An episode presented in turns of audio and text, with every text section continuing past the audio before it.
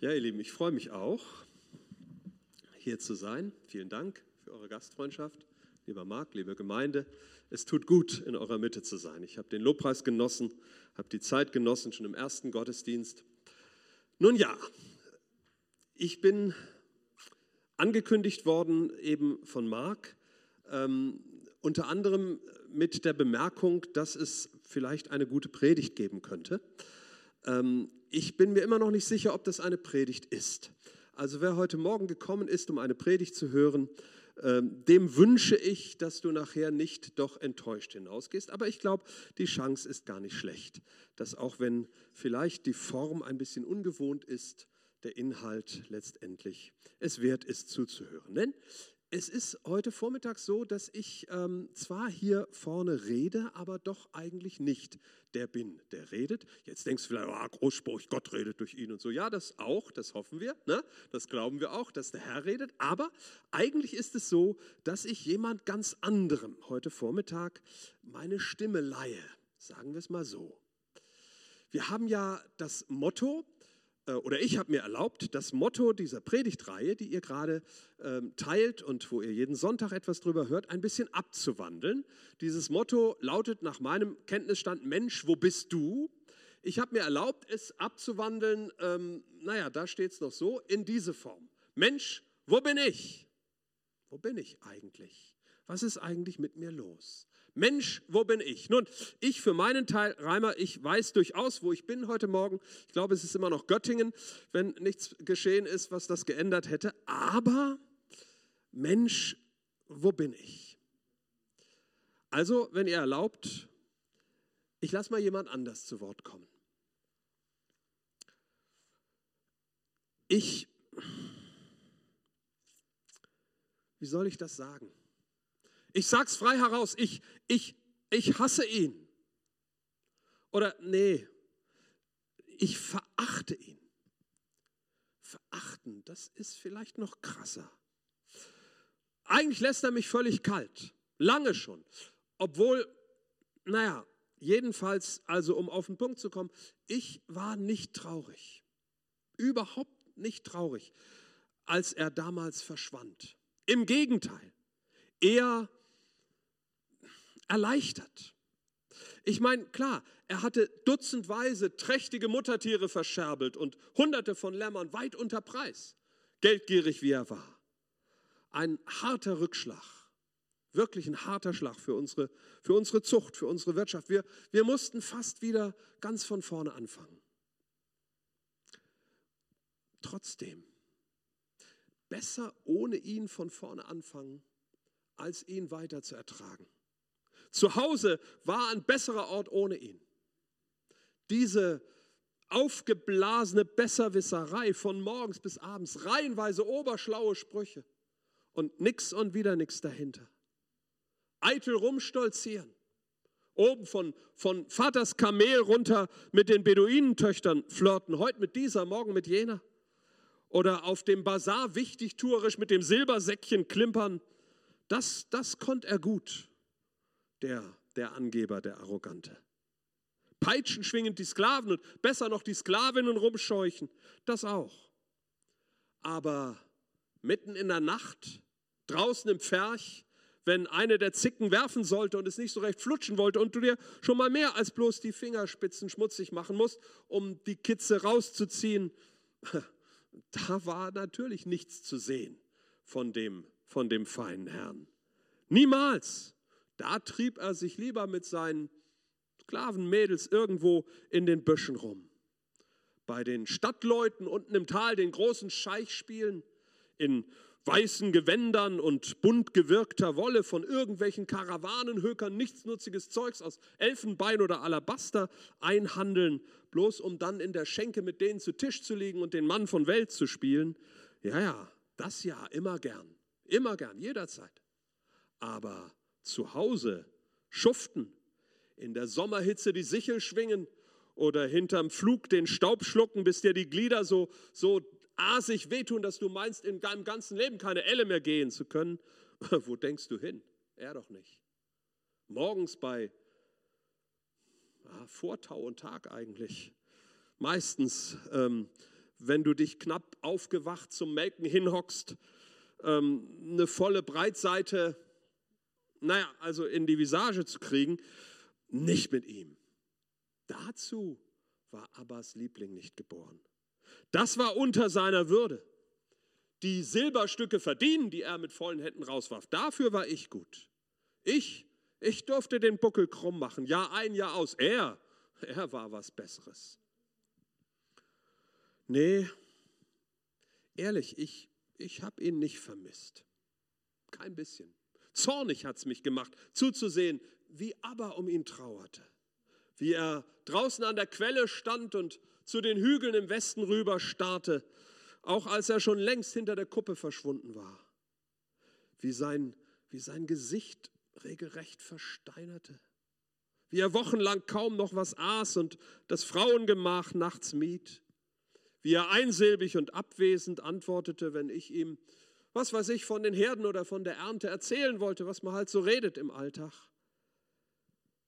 Wie er, ja, überhaupt kaum etwas zu mir sagte. Einerseits alles mir überließ, selbst unter heller Sonne kaum noch aus seiner Nachtkammer trat und andererseits so, so gar nichts für mich übrig zu haben schien so sehr ich mich auch anstrengte, es ihm recht zu machen und den Laden wieder auf Trab zu bringen, nachdem immerhin das halbe Betriebskapital völlig sinnlos rausgezogen worden war, ich schien Luft für ihn zu sein.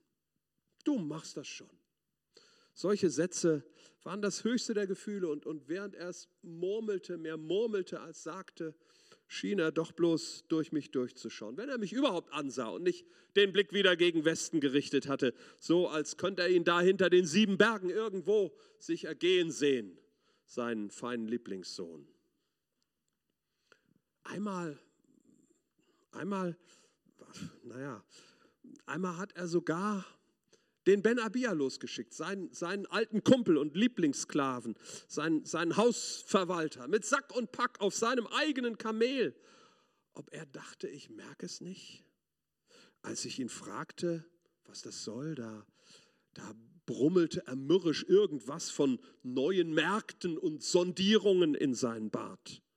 So ein Blödsinn, so konservativ wie er ist. Als ich vor Jahren schon in zwei arabische Langbeiner investieren wollte, die unseren Flug doppelt so schnell ziehen könnten wie unser alter Ochse, da kriegte ich bloß zu hören, haben unsere Väter nicht gebraucht, brauchen wir auch nicht. Punkt aus. Und jetzt neue Märkte, Sondierungen. Weißt du, dass er mich auch noch für blöd hält, das tut doppelt und dreifach weh. Nee, war doch klar. Ben Abia sollte sich nach meinem Herrn Bruder umsehen. Als er dann aber nach zwei Monaten vielleicht zurückkam und schon von Weitem die Arme ausbreitete und die Schulter zuckte, selbstverständlich hatte der Alte seit Tagen schon an der Quelle Ausschau gehalten, da, ja, da fiel aber regelrecht in sich zusammen. Über Nacht buchstäblich über Nacht. Alterte er um Jahre, wurde grau und schlaff, hörte, hörte plötzlich schwer. Und ich glaube, das mit den Frauen gemacht, das hatte sich dann auch ein für alle Mal erledigt. Ein, ein einziger Jammer. Ich, ich war hin und her gerissen. Einerseits immer noch klammheimlich froh, dass der Idiot weg war und andererseits heillos wütend über seine egoistische Rücksichtslosigkeit, aber gegenüber. Hilflos und traurig. Denn ich, ich konnte ihn ja anscheinend nicht ersetzen. Egal, was ich machte, keine Chance. Inzwischen legte mir aber zwar schon mal geistesabwesend die Hand auf die Schulter, wenn ich abends an seinem Lager saß, aber meistens schwieg er bloß noch dumpf vor sich hin. Die Trauer hatte ihn stumm gemacht, stumm und apathisch. Und ich konnte nichts dagegen tun. Immer noch setzte er sich ab und an draußen an die Quelle und, und starrte stundenlang nach Westen, aber das war es dann auch so ziemlich. Ja, bis heute. Dann hättest du ihn heute mal sehen sollen. Weit hinterm Sonnenaufgang. Da sollen sie ja an Wiedergeburt glauben. Und wenn du das gesehen hättest, würdest du denen glatt recht geben. Kam mir regelrecht entgegengetänzelt, als ich mit dem Ochsen am Strick den, den Pfad entlang schlurfte und, ja, und, und dachte, ich träume. Ich bin irgendwo, weiß auch nicht. Ich meine, ist doch so. Du gehst morgens zur Arbeit, alles ist wie immer. Und abends beim Nachhausekommen fragst du dich, ist jetzt Weihnachten drei Monate früher oder hast du aus Versehen einen Jahrtausendwechsel verpasst oder was ist los um alles in der Welt? Sklavinnen wuseln herum, geschniegelt und geschminkt, Klampfen gedudelt, tirelierende Flöten, ja Trommelwirbel, sogar Stimmengewirr, fremde Kamele massenweise vom Haus und Düfte, die dir entgegenschwallen, als wäre Grillfest beim Schafzüchterverband. Das heißt, ja, nee, das ist kein Lamm, auch keine Ziege. Das ist Rind, Kalb, das Beste vom Besten. Du siehst Ben Abias Söhne ein Weinfass nach dem anderen aus dem Erdkeller hieven und ins Haus rollen und du stehst da und begreifst die Welt nicht mehr, bis es dir wie Schuppen von den Augen fällt. Als du nämlich in in Abbas funkelnd glänzende, tränenfeuchte Augen schaust, als er dich schüttelt und umarmt, gar dich auf die Backe küsst, schweißnass und dreckstarrend wie du bist und dir den ganzen Krawall übertönend, krächzend, atemlos ins Ohr posaunt, dass ich das noch erleben darf. Dass ich das noch erleben darf. Er ist wieder daheim, er ist wieder da, mein Sohn, dein Bruder, den ich in fremder Erde irgendwo verscharrt wähnte. Und dann Ärmel zupfen, komm Joschi, komm, komm auch, komm mit mir. Yoshi, das bin ich. Eigentlich Yoshiyahu nach irgendeinem alten frommen König, den aber verehrt, aber egal. Mitgekommen? Hm, nee. Mitgekommen bin ich jedenfalls nicht. Ich weiß gar nicht mehr genau. Ich glaube, es gab noch einen ziemlich lauten Wortwechsel und dann, dann habe ich den Alten einfach stehen gelassen, wo er stand. Den Ochsen auch. Habe mich nicht mehr umgeschaut. Mir doch egal sollen sie ihren Kram alleine machen. Ich, ich zähle ja doch nicht. Ob ich mich abracker, ob ich für Feuer im Herd und Suppe im Topf sorge, das interessiert hier keinen.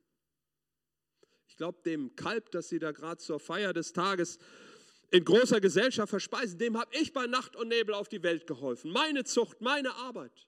Aber dem Verschwender, dem nichts nutzt, dem arroganten Blödmann, der in seinem ganzen Leben anderen nur Kummer und Ärger gemacht hat, dem wird es auf dem silbernen Teller serviert.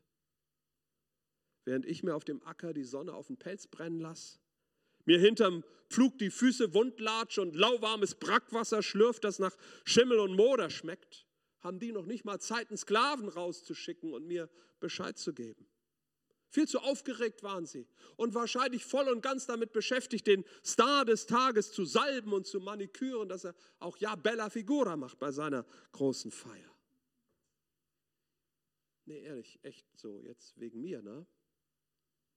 Hätte er da in der Fremde verrecken können. Ruhig verreckt, ist doch wahr. Oder nicht? Ja, bloß. Bloß jetzt bin ich in der Wüste. Allein. Aber wenn, wenn Abbas Haus diesem Typen offen steht, was soll ich dann noch da? Das kann er doch nicht machen ihn einfach so wieder aufzunehmen. Für mich ist er als Bruder gestorben. Ich will ihn nicht mehr sehen. Hatte noch nie wirklich einen Draht zu ihm. Mal ehrlich, das war doch nicht richtig, oder? Wie er lebte. Schon vorher nicht, als er noch zu Hause war. Und sein hochnäsiger Abgang mit, mit Abbas Silbermützen in der Tasche erst recht nicht. Abbas und mein von rechts wegen. Denn schließlich hatte ich schon damals hundertmal mehr dafür getan, als er jemals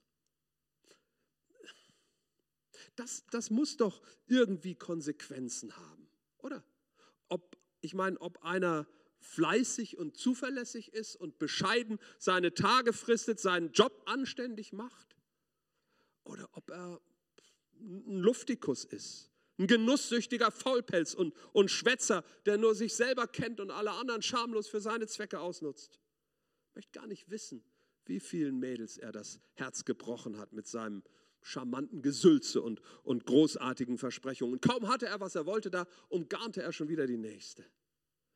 Mehr als einmal habe ich es mitgekriegt, wie Emmy, ihr würdet vielleicht Mama sagen oder Mutter, wie Emmy mit, mit rot geweinten Augen aus dem Frauengemach zum Herd schlich, wenn er wieder mal auf Tour gegangen war mit jeder Menge prall gefüllten Weinschläuchen im Gepäck. Letzten Endes muss es doch so kommen, oder? Wie es gekommen ist. Zwar hat Emmy nach seinem Abgang wochenlang nur noch vor sich hingeschluchzt, das war schon schlimm, aber mit anzusehen, meine ich. Ne? Aber eigentlich eigentlich war es doch, war es doch ganz in Ordnung so. Er gehörte doch nicht in dieses anständige Haus, in dem man mit harter Arbeit ganz gut lebt. Ist doch so. Bloß trotzdem, der Dumme, nicht er, der Dumme bin jetzt ich. Er wird gefeiert. Wofür?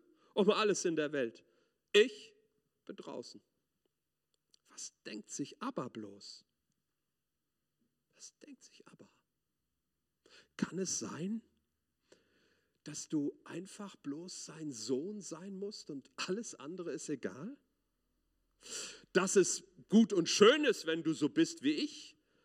dass es dir aber im Strich, unterm Strich am Ende des Tages gar nicht anders damit geht, als, als wenn du angekrochen kommst und rumheust, sag, aber ich habe alles verkehrt gemacht und nur Mist gebaut. Mit anderen Worten, das alles, was man im Lebenslauf ausführen und ins Zeugnis geschrieben kriegen und sich als Urkunde an die Wand hängen kann, für aber Schall und Rauch ist, wenn du einfach nur sein Kind bist? dass er einfach nur dich lieb hat. Egal, ob es was zu loben und anzuerkennen gibt oder nicht, dass du nun mal zu ihm gehörst und er dich um jeden Preis in seiner Nähe haben will? Gerecht wäre das nicht, oder? Ich würde schon Wert darauf legen, dass einer seine Leistung bringt oder wenigstens guten Willen zeigt und alles in allem ein anständiger Kerl ist. Aber sieht das wahrscheinlich anders. Irgendwie mag er mich auch, das, das stelle ich gar nicht in Frage, aber ihn mag er auch, obwohl er das totale Gegenteil von mir ist. Mann, das ist echt voll schwer auszuhalten. Teeren und Federn müsste man ihn doch. Sieben Jahre in Kerker sperren und, und ihn jeden Tag zehn Peitschenhiebe verpassen für das, was er aber er mir und naja, irgendwie auch mir angetan hat. Von den vielen anderen mal ganz zu schweigen, die er enttäuscht und betrogen hat, reihenweise. Aber, aber Abba liebt ihn. Abba liebt ihn. Genau wie mich. Aber will mich durchaus, aber ihn, ihn will er auch. Aber feiert ihn so, wie er ist. Einfach, einfach nur, weil er zu ihm zurückgekommen ist. Weil er nach Hause wollte. Bei Abba zu Hause an die Tür zu klopfen und zu sagen, es tut mir wirklich ehrlich, es tut mir leid. Tut mir leid. Darf ich wieder bei dir sein? Du, das reicht. Das reicht, um aber eine Wahnsinnsparty schmeißen zu lassen mit dir als strahlendem Ehrengast. In den Kopf kriegst du das nicht. Und auch das Herz hat seine Mühe, damit klarzukommen. Ich meine, mag ja sein. Mag ja sein, dass Abba mir im Stillen Recht gibt und ist ja wohl klar, dass er nichts von dem gut findet, was der auf dem Kerbholz hat oder, oder hatte, meinetwegen. Das macht ja keinen Unterschied. Mich mag er, obwohl ich bei Licht betrachtet ein langweiliger Rechthaber und Moralapostel bin. Und ihn mag er, obwohl er ein Spieler und ein Schurke ist. Oder war, was weiß ich. Jedenfalls zu Abbas Familie gehörst du nicht deswegen, weil du kein Vorstrafenregister und keine unehelichen Kinder und nur recht versteuertes Geld auf deinem Konto hast, sondern zu Abbas Familie gehörst du, weil er dich mag. Punkt. Zu Abbas Familie gehörst du, weil er dich mag. Du hast keinen anderen Vater als ihn. Und ich bin ziemlich sicher, dass du ihn auch nicht gegen einen anderen eintauschen würdest, wenn du denn die Wahl hättest. Ist schon komisch, ne? Aber Moment, wie jetzt? Da vorne ist ja schon wieder Abbas Haus. Seltsam, ich muss umgekehrt sein, ohne es zu merken. Immer noch Musik und Geschnatter und immer noch riecht es irrsinnig verlockend vom Grillspieß und mir knurrt der Magen, aber sowas von. Und, und, und steht da hinten nicht, steht da nicht aber am Portal und guckt in meine Richtung? Und weißt du was? Jetzt gehe ich da rein.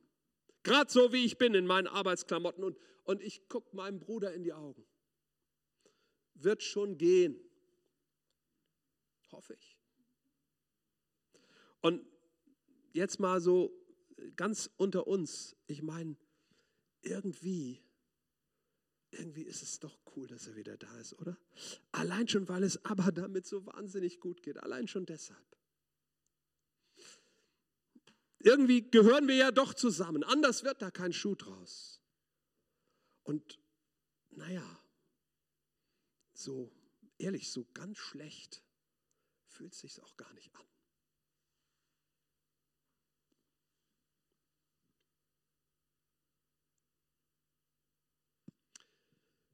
Jetzt kommt Reimer wieder. Muss ich euch die Geschichte noch vorlesen? Ich hoffe mal nicht. Man nennt sie das Gleichnis vom verlorenen Sohn. Oder eher noch, besser noch, das Gleichnis von den zwei Söhnen. Und heute haben wir eher den zweiten als den ersten gehört oder eher den, von dem weniger die Rede ist. Der vielleicht bekannteste Evangelientext überhaupt neben der Bergpredigt, wer es nachlesen will, in Lukas Kapitel 15 ist die Geschichte zu finden. Was ist die Botschaft dieser Verkündigung heute Vormittag. Ich glaube, das liegt an dir. Für mich setzt sie zwei Akzente, die ich zum Schluss kurz markieren möchte. Ich tue das mit zwei Zitaten aus dem Neuen Testament, zwei Zitaten des Apostels Paulus. Das erste steht im Römerbrief, Kapitel 5, Vers 8 und heißt so, Gott aber, Gott aber zeigt seine Liebe zu uns, gerade dadurch, dass Christus für uns gestorben ist, als wir noch Sünder waren. Dass Christus für uns gestorben ist, als wir noch Sünder waren. Sünder, das ist ein altmodisches Wort und ein Wort, mit dem sich wahrscheinlich auch die wenigsten Menschen heute identifizieren mögen. Sünder, Leute, die die Gott und sein Gebot verachteten, die ihn verspotteten und verlachten, fest davon überzeugt waren, ihn, den Erschaffer von allen, ihm, ihn, der letztlich auch mein immerhin singuläres Genom erschaffen hat und damit alles gemacht hat, was mich ausmacht, was mich identifiziert, ihn überhaupt nicht zu brauchen. Leute, die sich über ihn erhaben dünkten, ihm den Rücken kehrten und ihre eigenen Wege gingen, die viel zu stolz waren um sich auf Kinderkram wie Glauben, Kirche oder Vater unser im Himmel einzulassen, die vielmehr Religion und speziell Christentum für eine, wenn nicht die Wurzel allen Übels in der Welt hielten und was weiß ich noch. Ich rede hier mit Verlaub von mir selbst, aber im vollen Wissen, dass ich so sein würde, im vollen Wissen, dass ich kaum mal aus der Grundschule raus über fromme Ideen und Geschichten, bestenfalls affig die Nase rümpfen und eher noch fiese Witze reißen würde, im vollen Wissen darum, wie viel dummes Zeug über ihn ich reden würde und wie ich in hochmütigem Spott über ihn mich ergehen würde, im vollen Wissen darum setzte er mich in die Welt. Denn das war seine Idee und nicht etwa ein autonomer Akt meiner Eltern setzte mich in die Welt ohne jeden Zweifel daran, dass es ihn, ihn selbst in seinem Sohn Jesus Blut und Tränen und Schweiß und Schmerzen kosten würde, ohne Ende. Blut und Tränen, Schweiß und Schmerzen, um mich nach Hause zu holen. Ich, ich war es ihm wert. Ich alberner Spötter, Spötter, ich törichter, lästerer, ich notorischer Lügner, ich ich war es ihm wert, ich Sünder. Er wollte nicht ohne mich sein. Er will die Ewigkeit in seinem Himmel nicht ohne mich leben. Ich? Ich hätte das für einen wie mich nicht getan.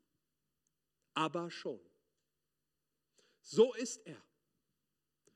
Nie und nimmer hätte es mir zugestanden, dass er Jesus für mich hingab. Für mich seinen Sohn Jesus hingab. Aber er tat es. Für mich und für dich. Er tat es. Das zweite Pauluswort steht auch im Römerbrief. Ich lese Kapitel 15, Vers 7 nach einer etwas altmodisch klingenden Übersetzung der sogenannten Elberfelder, weil dies am besten auf den Punkt bringt, wie ich meine. Dort steht, nehmt einander an oder besser noch, nehmt einander auf. Ich will den lieben Bruder nicht beim Telefonieren stören. Das gehört sich ja nicht. Nehmt einander auf, wie auch Christus euch aufgenommen hat. So steht es dort, zu Gottes Herrlichkeit. Nehmt einander auf, wie auch Christus euch aufgenommen hat, zu Gottes Herrlichkeit. Nochmal, wenn ich Gott wäre, gut, dass ich es nicht bin, wenn ich Gott wäre, ich hätte mich, Reimer, nicht aufgenommen in mein Haus. Aber wenn ich, wenn ich da nach Gottes Willen hingehöre, wenn ich in dieses Haus Gottes nach Gottes Willen hingehöre, dann kann es keinen und keine geben, der oder die dort keinen Platz hätte. Was gibt denn mir, ausgerechnet mir, das Recht, beleidigt wegzulaufen, weil mir irgendjemand nicht passt, dem aber die Tür aufmacht? Was bilde ich mir ein, zu meinen im Haus meines Vaters müsste nach meiner Nase gehen? Womit hätte ich es denn je verdient, etwas anderes zu sein, als wie es in der Geschichte Lukas 15 heißt, einer von seinen Tagelöhnern, einer von seinen Sklaven?